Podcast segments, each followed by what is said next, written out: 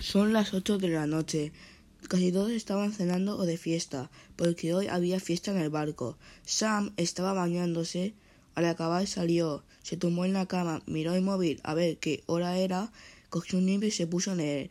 Mientras tanto, el detective John estaba dándose un relajante baño en el jacuzzi del crucero, antes de cenar. Entonces, Sam y él se vistieron y quedaron a las nueve para ir a cenar. Godofredo estaba fuera fumándose un cigarrillo y entró a cenar. Estaba muy motivado y empezó a tirar platos y, y vasos de otras mesas. Había enfadado a mucha gente, el capitán, los cocineros, el conserje.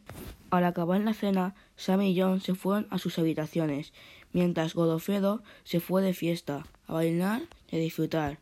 No se aguantaba más y tuvo que ir al baño. Se chocó con el capitán y con la cocinera, que le tiró un plato que había hecho a su hermana, que llevaba sin verla meses. Después de aquello, Godofredo siguió bailando hasta las doce de la noche que se durmió.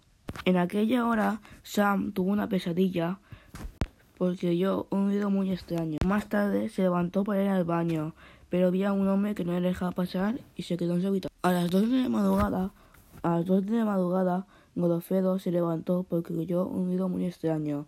Se sentó en, el frente de la piscina, volvió a escuchar ese sonido, se dio la vuelta y a las ocho de la mañana John se levantó y fue a despertar a Sam.